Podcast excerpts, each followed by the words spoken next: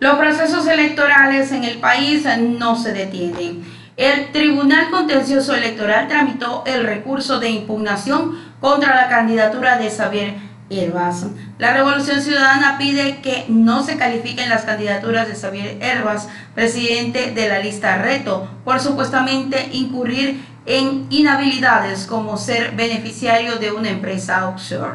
El Tribunal Contencioso Electoral inició el proceso de sustanciación del recurso subjetivo electoral presentado por la Revolución Ciudadana en contra de la candidatura del presidente de la candidatura presidencial de Xavier Elvas de la lista Reto. Tras el sorteo realizado, la causa recayó en el juez Joaquín Viteri, quien tendrá que recibir la información de las partes antes de presentar un proyecto de dictamen. El Consejo Nacional Electoral no dio paso a las impugnaciones que presentó la Revolución Ciudadana en contra de Elvas por supuestamente ser beneficiario de una empresa offshore domiciliada en Panamá. El Pleno del CNN negó la impugnación y calificó la candidatura presidencial. Sin embargo, la Revolución Ciudadana elevó una segunda y definitiva instancia de impugnación. Viteri deberá decidir si da paso o no al pedido al que fueran las elecciones de EVAS. Por su parte, Enrique Vaca, director de las organizaciones políticas del CNE, explica cómo será el procedimiento de clasificación de los binomios presidenciales.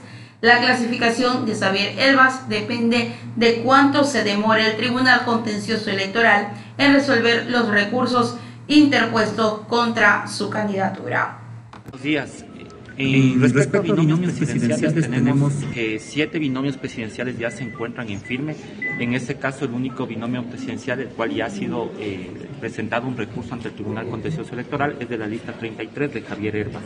En ese caso tendríamos que esperar a que el Tribunal Contencioso Electoral resuelva esta causa para nosotros determinar y verificar qué es lo que dispone el Tribunal Contencioso Electoral. Respecto a las eh, listas de asambleístas nacionales, tenemos ya cinco listas de asambleístas nacionales que ya se encuentran en firme, en este caso vendría a ser de eh, la Alianza 21720, eh, también Partido Social Cristiano, lista 6, lista 3, lista 16 y también tendríamos Revolución Ciudadana lista 5.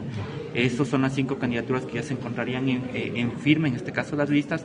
Tenemos dos listas que fueron ya conocidas por el Pleno del Consejo Nacional Electoral el día sábado, que refiere de la lista 8, de la, de la Alianza 823 y de la lista 33, que también estaríamos esperando que transcurra el plazo para determinar si hay algún tipo de recurso ante el Tribunal Contencioso Electoral.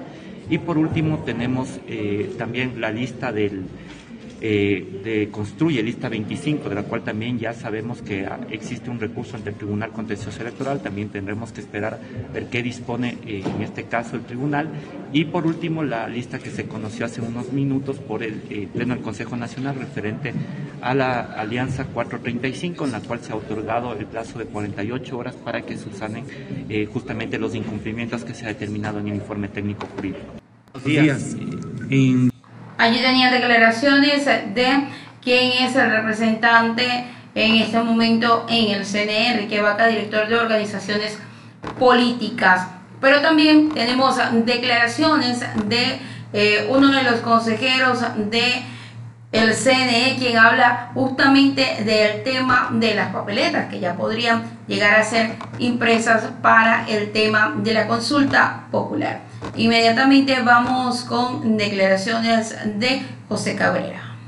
Tres semanas nos hicieron ya una erogación de, dinero, unas certificaciones presupuestarias, con lo cual ya se contrató con el IGM eh, para adelantar eh, imprimiendo los documentos electorales, eh, las papeletas de las consultas. Lo que sí tenemos que esperar hasta el último es las papeletas para los candidatos, cuando ya tengamos en firme los, los candidatos, pero con el IGM ya se ha, eh, se ha llegado a, a, un entendimiento económico y se está pagando. Igual con las fuerzas, las fuerzas armadas, se firmó ya el convenio la semana anterior, jueves o viernes, porque ellos también necesitan los recursos para realizar sus trámites logísticos.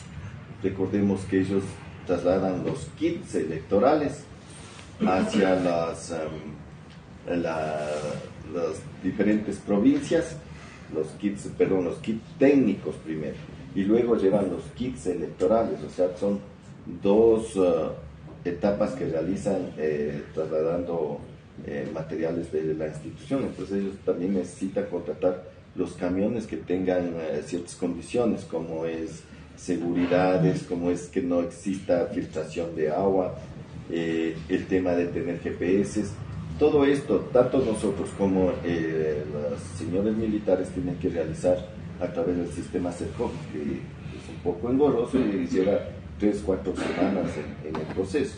Por eso sería algo de tener los recursos económicos. Tenían declaraciones de José Cabrera, quien dice que ya está todo en marcha para el tema de las papeletas, la impresión, sin embargo, hay que ir evaluando cada uno de los pasos para que todo llegue a su fin con el tema de las elecciones de este próximo 20 de agosto.